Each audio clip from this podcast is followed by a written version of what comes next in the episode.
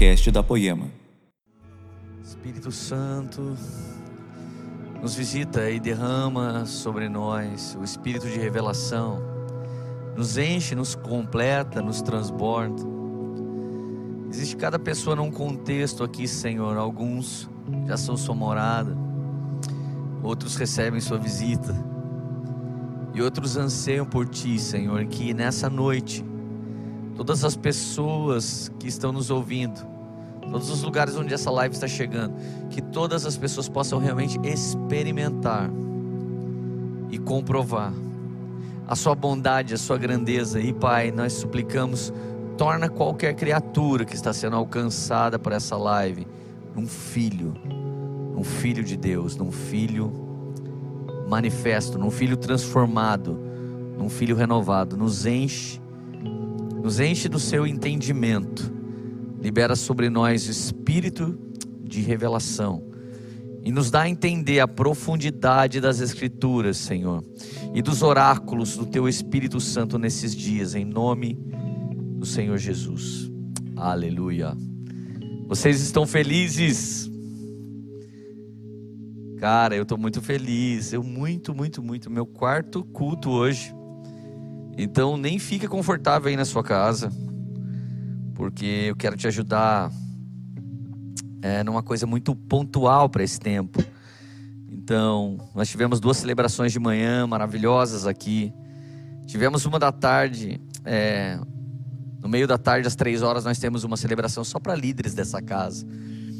E assim, foi um dia em que o Senhor realmente derramou coisas muito poderosas, reafirmou coisas incríveis.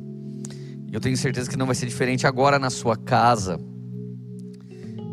Queria mandar um beijo para toda a minha família, um abraço para todo mundo aqui que nos ajuda, os staffs que nos ajudam de manhã, e toda a galera linda que está aqui trabalhando nessa live aqui.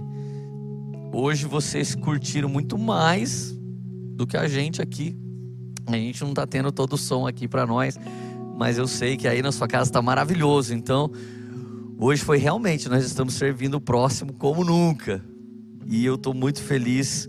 Que Deus abençoe todo mundo. Beijo para minha mãe, beijo para minha esposa, para meus filhos Beijo pro Tamo Junto, beijo para todo mundo aí. Vamos lá, gente.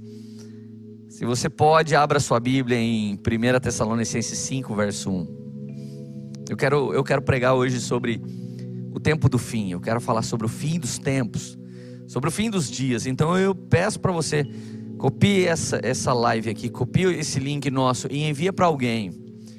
Porque eu quero deixar claro. Se eu pudesse servir um prato de arroz, feijão e ovo, assim, uma comida bem elementar que ia te sustentar. Espiritualmente falando, eu pregaria essa mensagem.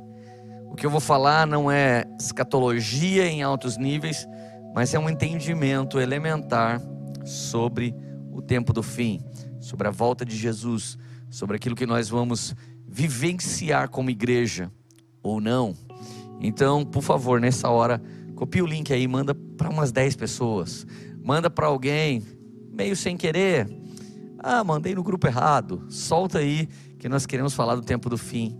O povo está precisando, o povo tem fome. Alguém precisa saber mais sobre escatologia bíblica. Vamos lá, minha gente.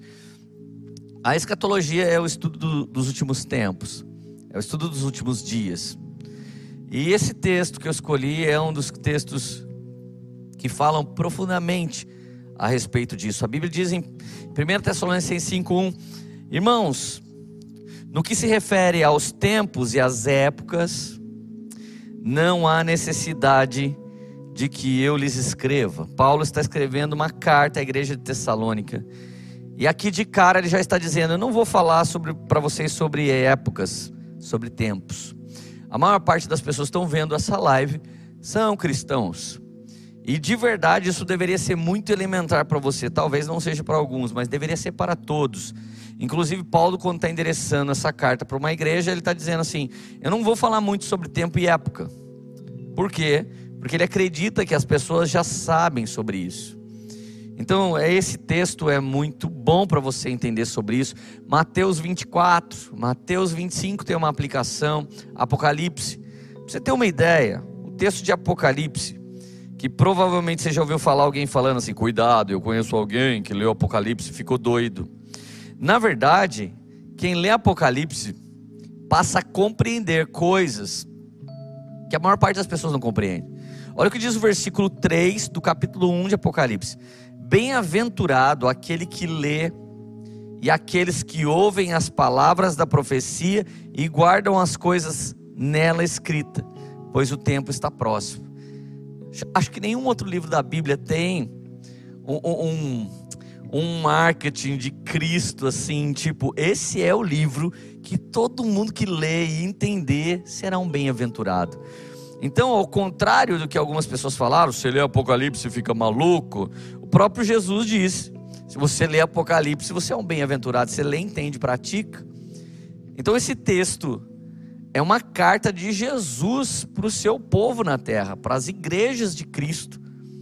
Elas são elas são endereçadas a sete igrejas, e o número sete na Bíblia fala de uma totalidade, de uma perfeição da igreja. E de verdade, entender sobre o fim é algo para um bem-aventurado. Então você não pode ser pego de surpresa. Você realmente tem que saber. Se você tivesse um reloginho espiritual, você tinha que saber que hora é no calendário escatológico eu estou. E eu te digo, os trabalhadores das 5 já chegaram faz tempo, nós devemos estar às 5h50, às 6 horas vai ser a viração. E a coisa vai ser o fim, Leandro. Na verdade, é o fim desta era, é o fim desse tempo, mas é um princípio de um novo. É o princípio de um milênio, é princípio daquilo, daquela fome toda que se tem de um governo messiânico, milenar, que vai estabelecer coisas maravilhosas, incríveis. É isso que começa logo após esse fim que nós já estamos dentro dele. Estamos dentro dele, Lê? Estamos. Nós já estamos no tempo do fim, fique tranquilo, a gente já está. Mas o fim é sexta-feira que vem, então. O início do fim é esse. Quando o tempo ainda dura até o fim, eu não sei exatamente, mas já começou, pode ficar tranquilo. Então, Tessalonicenses diz o verso 2 agora. Porque vocês sabem perfeitamente que o dia do Senhor vem como um ladrão à noite. Gente, quem que fica na sala tomando um, chazinho de camomila para ficar bem calmo, esperando o ladrão chegar? Ninguém. Nós nem também pegamos uma faca de pão um garfo e ficamos atrás da porta falando: a hora que esse xarope chegar, eu vou para cima dele. Não, nós não esperamos pelo ladrão. A gente até se prepara colocando, colocando cerca elétrica, colocando as coisas no seguro, aumentando o muro, colocando caco de vidro no muro, a cerca, as trancas, é, chave tetra. Ok, tudo isso é para que você não seja surpreendido. Mas o dia do Senhor, ele é tipificado como a vinda de um ladrão. Ninguém espera. Ninguém sabe o dia nem a hora, e todo mundo não está esperando por isso, e do nada, bom, Jesus vem. Tomara que Jesus venha e todos nós estejamos prontos, atentos e vigilantes. Porque se não estivermos em tudo isso que eu disse, corremos um risco. E esse risco não é um risquinho. Fala da eternidade. Então, porque vocês sabem perfeitamente que o dia do Senhor vem como ladrão. Verso 3: Quando andarem dizendo paz e segurança, quando a ONU, as, as Nações Unidas, quando é OMS e todos os governantes progressista da terra começar a falar paz e segurança. É um tempo de paz e segurança. Eis que lhes sobrevirá repentina destruição. Como vêm as dores de parto de uma mulher que está para dar à luz, de modo nenhum escaparão. A mulher está lá plena, linda, maravilhosa, perto dos seus nove meses, com um barrigão maravilhoso. Daqui a pouco, ai, ai, ai, ai. Dores de parto, dores de parto, dores de parto, dilatação. Então, olha só, Ontem à noite eu estava lá, sentei no meu sofá e eu falei: Jesus, eu quero pregar uma mensagem para as pessoas, uma mensagem edificante, uma mensagem. E eu comecei a consultar Deus e buscar Deus. E de repente ele plantou esse texto de Tessalonicenses. E de verdade, quando ele plantou, eu até me lembrei, né? Que eu vivia sentado no banco de trás do carro do meu pai. Meu pai cantava algumas canções, ele tocava algumas músicas. E eu me lembro que um dia eu estava lá sentado e comecei a tocar uma música de um cara chamado Roberto Carlos. Se você conhece, você já é velho. Se você não sabe quem é, você é muito millennials. Então, eu lembrei que lendo sobre o fim, veio um trechinho da música na minha mente. E a música era mais ou menos assim: Olha os jornais e estremeço. Todo final tem seu começo. Taças amargas derramadas, profecias confirmadas, alertam que é o fim da estrada, tempo de dor, falta de amor. E a música ainda tinha coisas assim: perto do fim do mundo, drogas no mar sem porto, a violência, o crime, a aprovação do aborto. E depois um outro texto dela, para quem seguir seus passos, o seu amor profundo, ele virá trazendo a luz de um novo mundo. Cara, o Roberto Carlos nos deu alguns sinais aqui na sua música. De que num tempo em que o mundo tivesse vivendo num mar de drogas, cheio de violência, crime e aprovando aborto, ele colocou isso numa música dele chamada Apocalipse. E no final ele diz para quem seguir seus passos, de Jesus, o seu amor profundo de Jesus, ele virá trazendo Jesus à luz de um novo mundo. Jesus, esse cara profetizou. Então presta atenção. Instantaneamente, quando eu li sobre o fim para pregar hoje, a primeira menção do fim veio na minha mente. A primeira menção do fim foi essa canção. Então eu perguntei para meu pai, o que, que ele está dizendo? Perguntei para minha mãe, o que, ele, o que ele está cantando? Ah, vai ser assim no final dos tempos. E eu falei, o que é aborto? Ah, os pais vão matar os seus filhos. Uau! Presta atenção, meu amigo. Numa grande cidade hoje como Nova York, o pet é idolatrado, o animalzinho vive uma vida que bebês pela terra não vivem. Ele tem os seus brinquedos, ele tem a sua caminha, ele tem o seu embelezamento, o seu tratamento, que alguns seres humanos não têm. E eu não estou falando que você não pode amar o cachorrinho fofinho. Numa mesma cidade como essa, você guarda seu carro em garagens protegidas e você paga seguro. E numa mesma cidade como essa, você vê pessoas jogadas pela calçada que mal conseguem ganhar uma moeda. Então, eu não estou falando que você não pode ter um bom carro, muito menos falando que você não pode ter uma boa, um, um, bom animalzinho, mas a real é que as pessoas perderam os princípios e os valores. E no momento em que o útero não é o lugar mais seguro da terra, o Senhor colocou um bebê no útero da mulher que é extremamente sensorial e ela é perceptível em um monte de detalhes, o Senhor a coloca como governante do lar e o marido como governante protetor junto dessa mulher. O homem na, na idade na idade média não, na pré-idade, na pré-história, o homem era um guerreiro que batalhava e lutava para proteger sua esposa e a sua esposa estava guardando o seu filho no ventre. Mas nesse exato momento, as pessoas estão aí trocando seus relacionamentos como se fossem animais. E de repente vem uma gravidez desejada, eu posso matar. Cara, presta atenção. Os valores verdadeiros estão sendo deturpados e diluídos. E eu não quero discutir agora com você ideologias do porquê do aborto. Ele protege mulheres, ok, mas o cunho não está sendo esse na prática. É que eu quero fazer o que eu quiser da minha vida e se de repente aparece um bebê indesejado, eu dou fim dele. As pessoas querem isso, querem um mar de iniquidade, um mar de maldade, quando é um mar de droga, quando vem tudo isso, nós estamos próximos do fim. Quando eu tenho que me explicar para você naquilo que é verdadeiro e aquilo que é fundamental, porque você já não acredita mais, você acha mais normal o adultério, mais normal a pornografia, mais normal a prostituição do que uma família plena, maravilhosa. Em tempo de pandemia, se você ouve o testemunho de algumas pessoas, minha família ficou cada vez melhor, eu passei a ganhar mais dinheiro, você olha e fala: que jeito? Como? O mundo está acabando. Então, de verdade, nós caminhamos sim para um fim. Nós temos sinais. E se você quer saber mais sobre esses sinais, estude Mateus capítulo 24. É o clássico sermão de Jesus sobre os dias do fim. No versículo 3, Jesus estava sentado no Monte das Oliveiras quando os discípulos se aproximaram dele e, em particular, lhe pediram: Diga-nos, quando essas coisas vão acontecer? E que sinal haverá da sua vinda no fim dos tempos? E Jesus respondeu: Tenham cuidado para que ninguém os engane. Antes de Jesus começar a falar do fim, ele diz: Tome cuidado para que ninguém te engane. Você Perdoa a minha radicalidade, mas eu não sou professor de ciência. Eu sou pregador do evangelho. Mas à medida que foram plantando em você uma ideia de Darwin, Você foi acreditando que você é uma consequência e não um propósito. Você é um acidente cósmico e não uma vontade plena de Deus. Você não crê no íntimo do seu coração quando você acredita na ciência que um designer inteligentíssimo, soberano e criativo te desenhou exatamente como você é para viver coisas incríveis. Se você crê no evangelho, você tem que crer que é a imagem e semelhança do filho.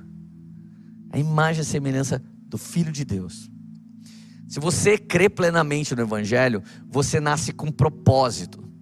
Você nasce para fazer algo, para cumprir uma missão, mas quando você é um acidente cósmico, oriundo de criaturas, você não é responsável pela sua vida. Você vai deixar a sua vida te levar para onde ela quiser. Isso é uma vida inconsequente. Então Jesus começa falando que ninguém os engane. Então é sua responsabilidade não ser enganado. É sua responsabilidade ouvir essa live, pesquisar as escrituras para ver se a pregação é bíblica. É sua responsabilidade saber se você não está sendo enganado. Então olha só, fiquem atentos e não se assustem, porque é necessário que isso aconteça, mas ainda não é o fim.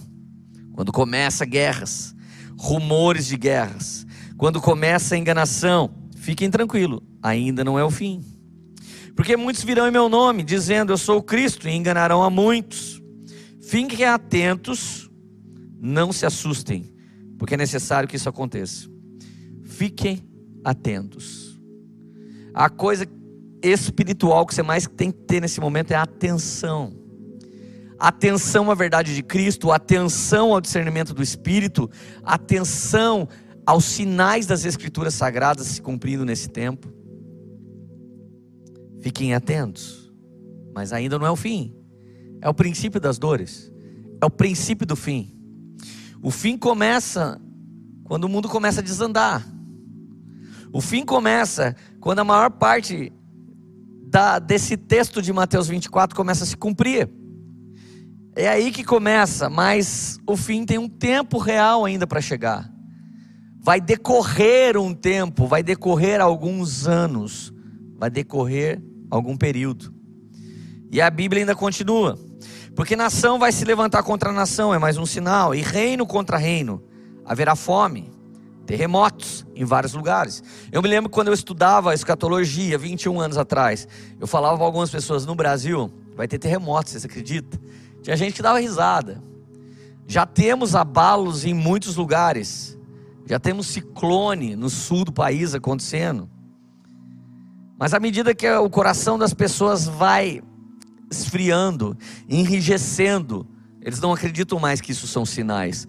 Mas está escrito aqui, há dois mil anos, há muito tempo. Porém, todas essas coisas são o princípio das dores, é o início de dores. De dores. Vocês serão entregues para serem maltratados e eles matarão. Vocês serão odiados por todas as nações por causa do meu nome. Estão zoando você porque você é cristão? Estão passando você para trás porque você é de Deus? Fica tranquilo. Não tem nada errado com isso. Pelo contrário, está tudo certo. Vão te maltratar por causa do nome de Jesus.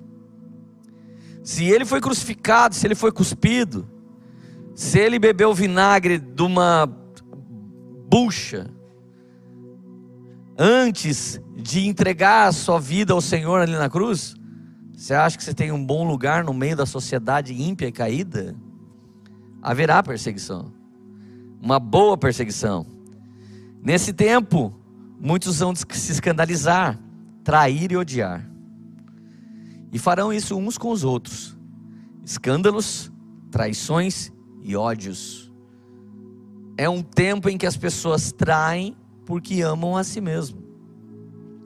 Elas amam a si mesmos e elas vão passando outras pessoas para trás. Muitos falsos profetas se levantarão e enganarão a muitos. Nesses 12 anos de poema, eu já perdi a conta quantas pessoas que foram tratadas e nós tentamos entrar e quando confrontamos algum nível de pecado, eles simplesmente se tornaram nossos inimigos, inimigos do Senhor, e saíram do nosso meio como vitimistas, bancando falsos profetas, com falsas profecias, com falsos testemunhos. Desde o tempo de Jesus até hoje isso é normal e é real, e isso tem aumentado no tempo do fim. Tem pessoas que preferem muito mais levar o escândalo do que levar a palavra, levar a fofoca do que levar uma profecia, levar a, as coisas que deram errado do que as verdades do Senhor que estão dando certo. E por se multiplicar a maldade, verso 12, o amor se esfriará em quase todos. Uau, que tradução, hein? Algumas traduções falam o amor de muitos se esfriará. Aqui está falando o amor de quase todos. Deixa eu fazer uma pergunta só para você mensurar sua vida com Deus nesse momento. Você ainda queima da mesma maneira que você queimava de paixão por Jesus quando você se converteu? Você ainda queima?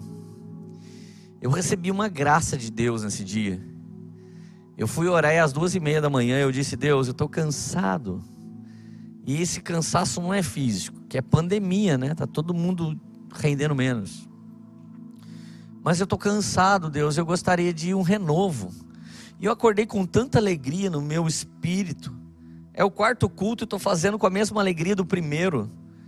E eu não estou preocupado em ver a hora disso acabar, mas eu quero ainda saber os frutos que isso vai dar. Recebi testemunho o dia todo de pessoas que foram tocadas pela palavra do Senhor. Então, de verdade, eu me alegro em Cristo de poder responder para mim mesmo. Hoje eu estou queimando do jeito que eu queimava quando eu me rendi a Cristo. Você está queimando, sua busca maior é pelo Senhor Jesus. Você busca Jesus como você busca a senha do Wi-Fi de algum lugar que você acabou de chegar. Você busca Jesus como você busca seu primeiro milhão. Busca, volta a buscar Jesus, porque Ele é o mais belo e Ele é o mais amado de milhares e milhares e milhares. Ele é o nosso amado. Mas é por causa do aumento da maldade, né? Que o amor se esfria, é. Então coloque seus olhos onde há esperança. Coloque seus ouvidos onde há bons testemunhos. Pare de buscar as notícias de caos, são profecias de caos. Comece a buscar palavras de testemunho, de coisas poderosas que Jesus ainda continua fazendo. Por favor, faça isso. É importante para a sua vida. É um alimento vital para você continuar tendo esperança. Mas se você colocar os seus olhos na maldade que aumenta, o seu amor vai esfriando. Aquele, porém, que ficar firme até o fim, esse será salvo. Toda vez que eu vejo um cara pregando sobre ser salvo e salvo para sempre, algumas coisas são comuns. Ele fala que é salvo, salvo para sempre, e ainda diz assim: que ele é um dos salvos. Nunca vi um desses pregadores falar, eu não sou salvo, por exemplo, eu sou predestinado a não ser salvo. Mas você sabe que eu encontro muito texto na Bíblia que diz aquele que perseverar, perseverar até o fim.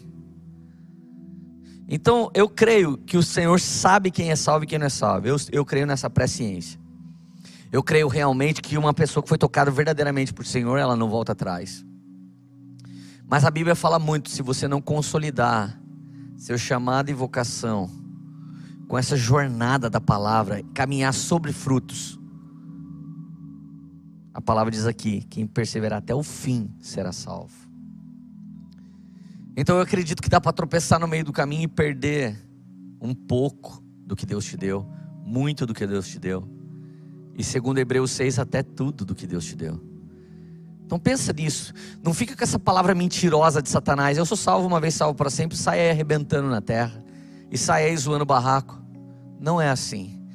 Se você é salvo, mostra os seus frutos por meio das obras, já nos ensinou Tiago. Versículo 14: E será pregado o evangelho do reino por todo o mundo, para testemunho de todas as nações. Então virá o fim.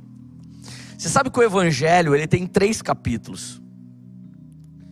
Nesse, ele não é outro evangelho, ele é o mesmo evangelho, mas ele tem três capítulos: o evangelho da graça, evangelho do reino e evangelho eterno.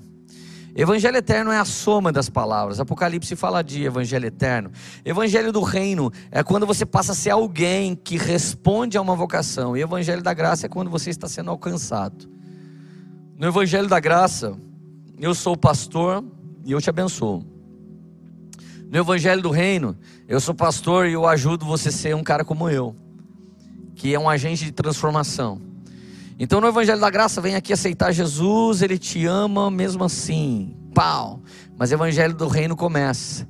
Agora, vinde após mim. Vinde a mim, Evangelho da Graça. Vinde após mim, Evangelho do Reino. Ide. É o envio daqueles que toparam a palavra, daqueles que mergulharam. Então o Evangelho do Reino tem sido pregado hoje nas escolas, pelos adolescentes, pelos mais velhos, pelos mais jovens, por homens e mulheres em seu casamento, com o seu negócio. O evangelho do reino tem tomado sim esferas da sociedade. Isso é um grande sinal da volta de Cristo. Quando o evangelho que te traz um encargo começa a ser anunciado, vivido, pregado a todos os povos, a todas as nações, de todas as línguas. E essa live também faz parte disso. No tempo de Roma, Roma pavimentou e criou estradas interligando países e países. Trouxe segurança para o mar e passou a cobrar impostos para as pessoas transitarem. No tempo de Jesus, os romanos é que fizeram isso. Essa globalização daquele tempo foi feito pelo mar, foi feito por estradas através dos romanos. E a ideia, a filosofia, o helenismo a língua grega tomou e tornou todo mundo um único povo falando grego. E quando os apóstolos viram a morte de Estevão, o Senhor só fez esparramar com o idioma único da terra pelas vias que o grande império de Roma deu. Note que nesse exato momento, essa revolução digital, está fazendo o evangelho chegar aonde alguns missionários nunca pisaram. Por meio da fibra ótica, por meio do Wi-Fi, por meio do 3G, quantos G você quiser, o evangelho está indo. Até o YouTube prega o evangelho.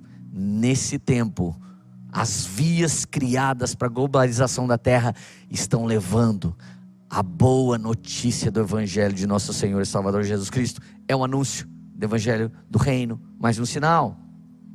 Agora olha o verso 36, estamos analisando ainda. Estamos analisando. Eu vou fechar essa conta já já. Continua comigo. Mateus 24, verso 36. Mas a respeito daquele dia, que dia? Daquele dia e hora, ninguém sabe, nem os anjos do céu, nem o filho, somente o Pai. Pois assim como foi nos dias de Noé, ó, mais um sinal de como é a vinda de Cristo. Assim será também na vinda do Filho do Homem. Pois assim como nos dias anteriores ao dilúvio, comiam, bebiam, casavam e davam-se casamento, até o dia em que Noé entrou na arca. E não perceberam, até que veio o dilúvio e os levou a todos. Assim será também na vinda do filho do homem. Note, note as vontades gourmets estão todas conectadas com o que você quer comer, beber ou sentir. Comiam, bebiam, casavam e davam-se casamento tudo tem a ver com essa era gourmet, onde você é o centro, onde você tem que ser bem servido, senão você coloca no review que você odeia. Note hoje que você está tão no centro que a foto mais tirada no momento se chama selfie. É que é aquela que você tira de você.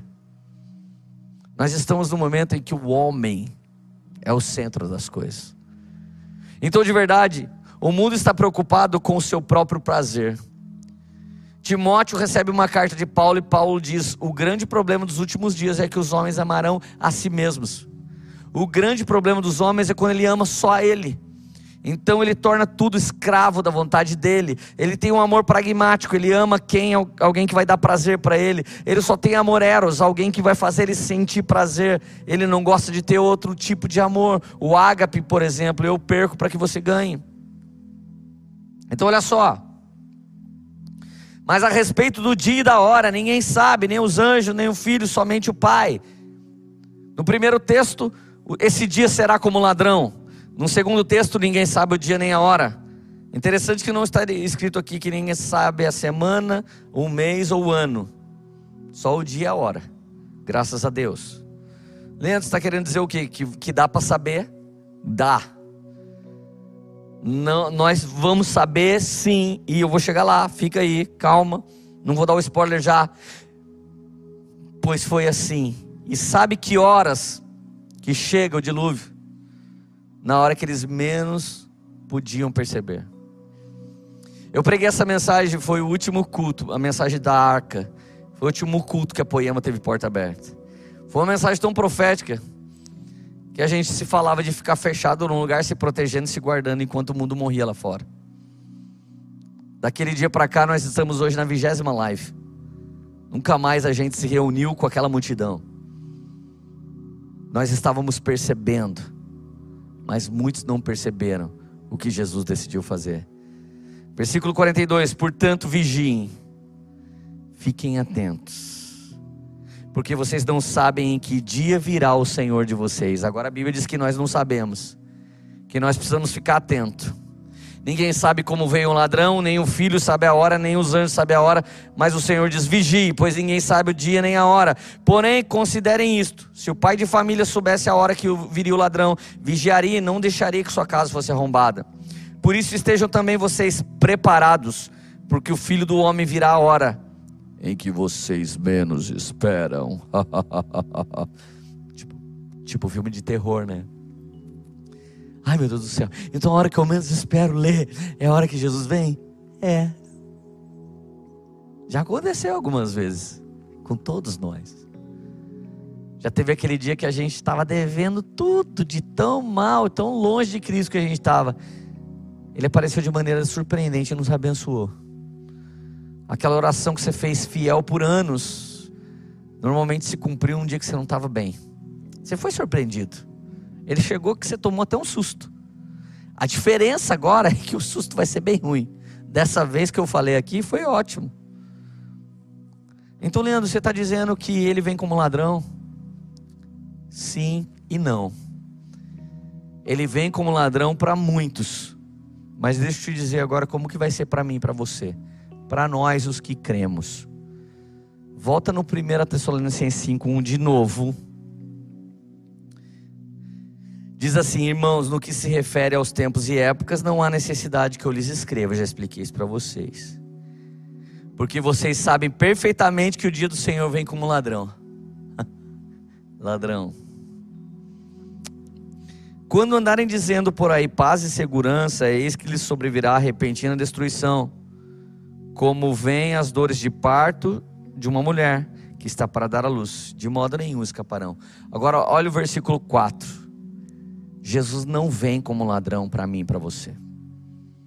Versículo 4 diz assim: Mas vocês, irmãos, não estão em trevas, para que esse dia apanhe vocês de surpresa como ladrão. Ou, oh, olha aqui para mim, para mim e para você, ele não vem como ladrão para mim e para você, ele vem porque estamos dizendo Maranata.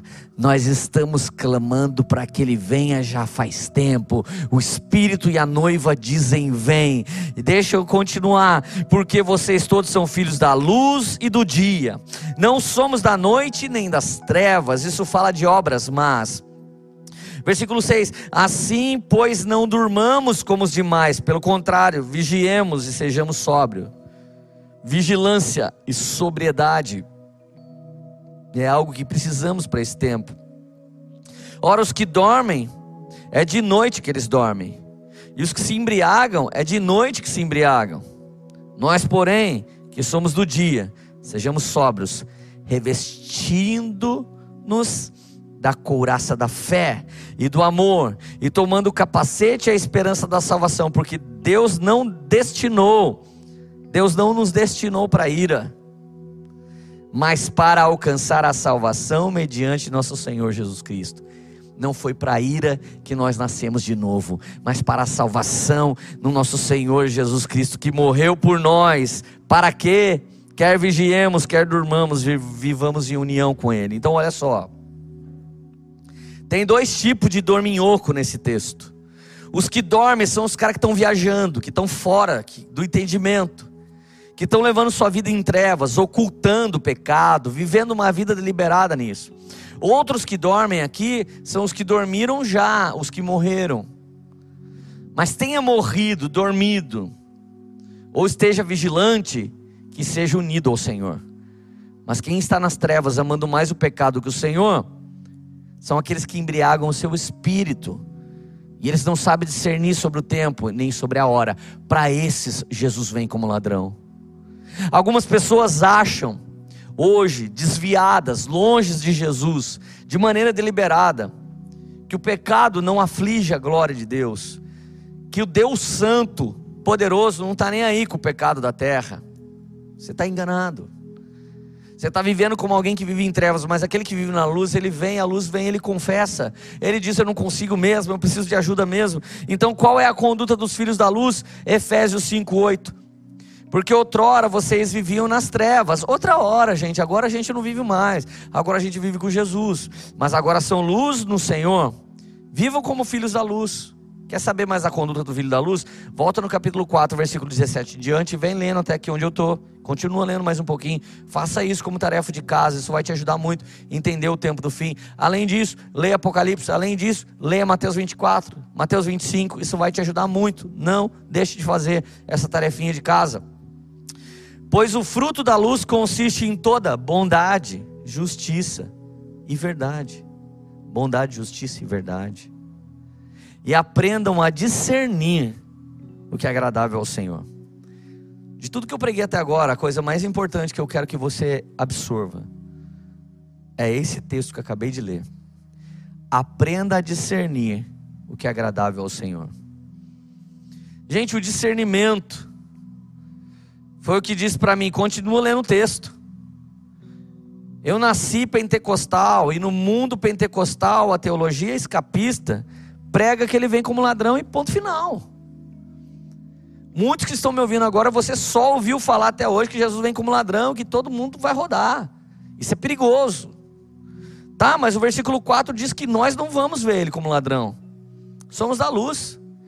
E se somos da luz, podemos discernir tempos e estações. Eu não sou herético de falar que vamos saber o dia e a hora. Mas quem está na luz já sabe no seu espírito, mesmo sem ter lido as Escrituras, sem ter cavado no estudo escatológico, você sabe que nós caminhamos para o fim. Você sabe que o mundo não vai voltar a ser como era antes da pandemia. Você sabe que a igreja não vai voltar a ser. Você sabe que o fim de projeto como fake news é travar o evangelho. Você sabe que levantar um Felipe Neto como um grande herói é tornar os verdadeiros heróis criminosos. Você já sabe que a perseguição está entre nós. Você sabe que a agenda progressista deseja diluir, dissolver, aniquilar os verdadeiros fundamentos das escrituras sagradas como família, igreja, certo e errado. Nós temos muitos sinais do tempo do fim. Mas olha a minha cara de preocupado. Eu não estou preocupado porque nós não estamos vivendo em trevas e nós estamos aprendendo a discernir o que é agradável. Então deixa eu te falar, 1 Coríntios 2,15, mas quem é espiritual discerne todas as coisas, e ele mesmo por ninguém é discernido. Olha só, eu me lembro que eu já, eu já ouvi algumas pregações nesses últimos 21 anos. Eu me lembro de dias de eu estar ouvindo um, um, um cara fazendo um ofertório, enquanto ele fazia um bom ofertório, uma boa mensagem de dízimos, ofertas e primícias, eu não sentia peso no que ele falava.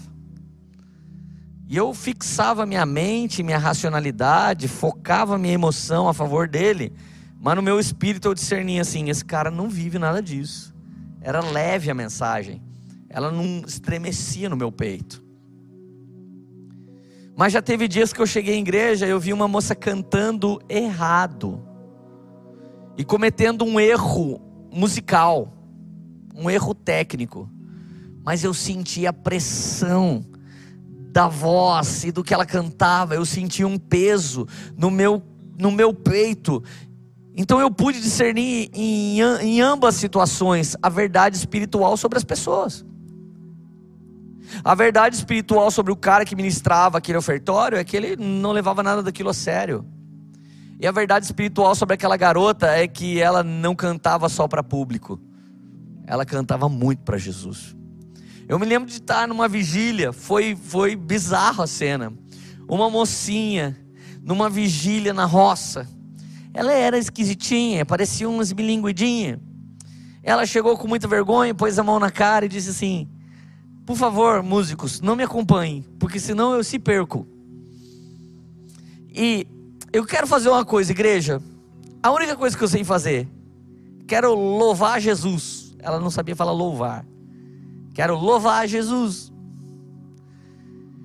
Então ela disse: Eu saldo a igreja. E saldo é parente do extrato. Saúdo é um cumprimento. Saldo é, é o irmão gêmeo do extrato que você puxa no banco. Então, tecnicamente, ela estava fazendo tudo errado, irmão. Mas quando ela começou a cantar, eu não sei nem que música aquilo parecia uma flauta bem tocada, e aquilo dividia, dividia minha alma, e eu comecei a chorar, e eu não podia controlar, e aquela menina que não tinha aparência, e aquela situação que não era propícia, estava trazendo o favor de Deus sobre a minha vida. Como eu sabia essas coisas? Pelo discernimento, porque quem é espiritual discerne tudo, e quem não é espiritual não discerne nada. Os filhos da luz têm o espírito do Pai das luzes, e esse espírito te capacita com um espírito de discernimento, ou seja, presta atenção, no Antigo Testamento, o sacerdote sumo usava um peitoral, e no peitoral tinha pedras chamado urim tumim. Diz alguns que essas pedras, elas emitiam cores. Há quem diga que as cores eram como do semáforo. Então, quando você consultava o sacerdote, uh, uma pedra acendia de uma cor queria dizer não, uma pedra acendia de outra cor queria dizer calma, e uma pedra acendia de outra cor queria dizer sim. Por que, que agora eu e outros pastores, ao invés de usarmos essas camisas de, de cortina ou gravata, por que, que nós não. Por que, que nós não usamos um urim mim?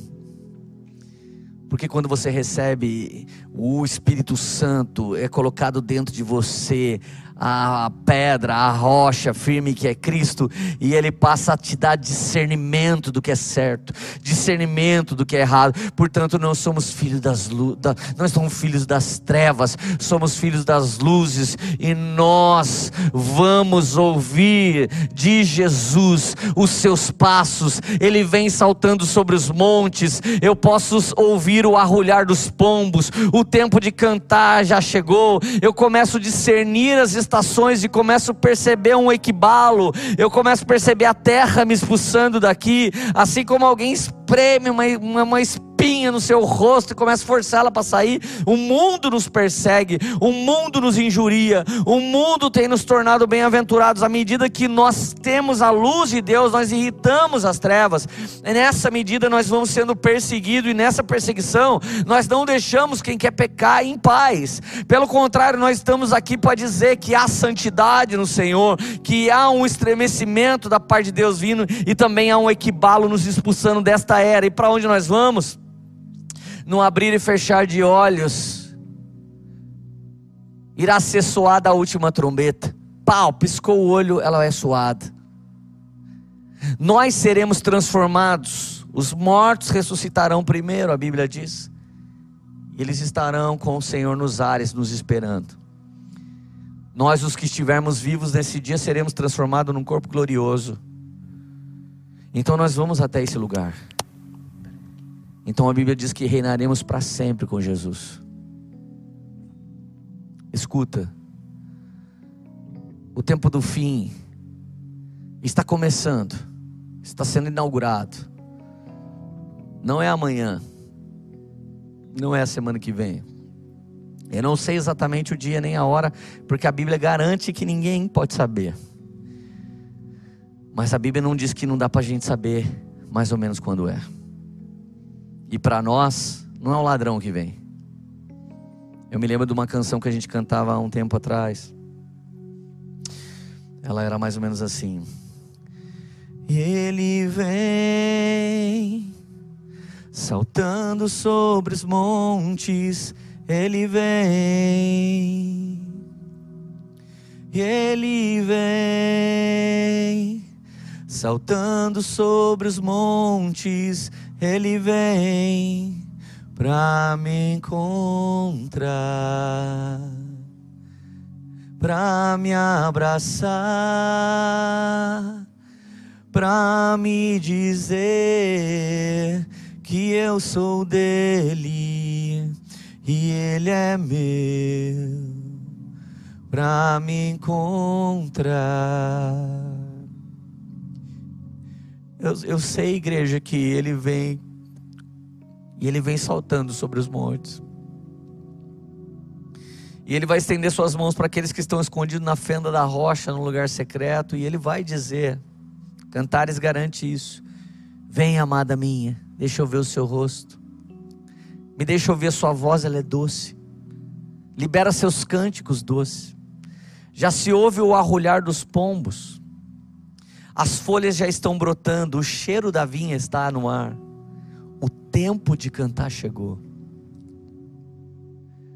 Uma certeza que você tem que ter escatológica.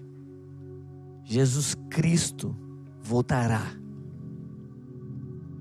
Isso não importa qual sua linha escatológica, ele voltará. Ele vai tomar a sua igreja, não importa a sua linha escatológica. Ele vai tomar a sua igreja. Ele trará juízo sobre a terra. E nós estaremos com ele para todo sempre. E nós reinaremos com ele para sempre. Uma verdade é que para o ímpio, para o pecador deliberado, ele vem como ladrão. Ah, que medo. Mas para mim e para você, ele vem como noivo para mim e para você, ele vem porque eu e você cremos na verdade do Evangelho. Então te sobra uma pergunta agora, Lê, como é que eu faço? Hebreus 4,16.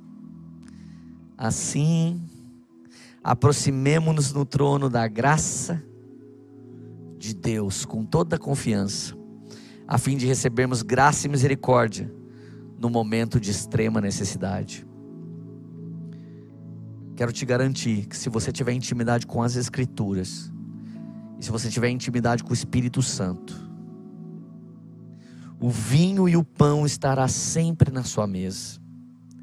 E é comendo do pão e bebendo do vinho, é comendo da palavra e bebendo do mover do Espírito, que nós vamos discernir coisas e por ninguém seremos discernidos. A única coisa que eu quero orar por você hoje é só uma para que você possa discernir exatamente a vontade que Jesus tem para a sua vida. Feche os teus olhos na sua casa, se você puder. Feche os teus olhos no seu trabalho, no seu smartphone, no ônibus, onde quer que você esteja. Feche os teus olhos vendo essa reprise no YouTube. Essa palavra ainda continua funcionando. Não é porque você não recebeu a oração ao vivo que ela não vai funcionar. Aonde eu cheguei agora com essa mensagem? Feche os teus olhos por favor. Põe a mão no seu coração. Jesus, eu agradeço por cada pessoa que assistiu essa mensagem até aqui. Eu peço que o Senhor tire todo medo agora, porque o verdadeiro amor lança fora todo medo. Tira todo medo que alguém possa ter do Senhor que viria como ladrão. O texto de Paulo garante para a gente: nós não seremos surpreendidos, pois somos filhos da luz. Densas trevas cobrem a terra, diz Isaías 60, mas sobre os seus raia a luz do Senhor. A lâmpada para os nossos pés é a Sua palavra e luz para os nossos caminhos. Que a Sua, que as Sagradas Escrituras, Sua palavra, ela clareie diante dos olhos de cada pessoa que está recebendo essa oração. E que pelo Espírito de revelação de Efésios 1,17, os olhos dessas pessoas se abram profundamente. E elas possam mergulhar nos oráculos e nas revelações dadas pelo próprio Espírito, sem jamais burlar a sã doutrina. Traz discernimento para o teu povo nesse tempo. Traz, discernimento para o teu povo nesses dias. Pois nós precisamos muito, Jesus. Precisamos muito discernir a sua santa vontade. Que ninguém mais seja imaturo e tolo, pequenino e desgovernado, mas que todos aqui Sejam sim, pelo poder do Espírito Santo, senhores de suas vidas, governantes de suas vidas, cheios da palavra do único e soberano Senhor, cheio da direção do Verbo vivo, do Evangelho poderoso e eficaz, com muito discernimento, com o seu urim tumim dizendo sim é de Deus, não, esquece isso, calma, ainda não é tempo. Que as pedras sacerdotais acendam no coração de cada pessoa. Você não precisa mais desse peitoral, você tem o Espírito Santo, que não te trouxe só um peitoral, ele realmente fechou seu corpo no sangue de Jesus. Você é dele, e ele é seu, e ele vem te encontrar.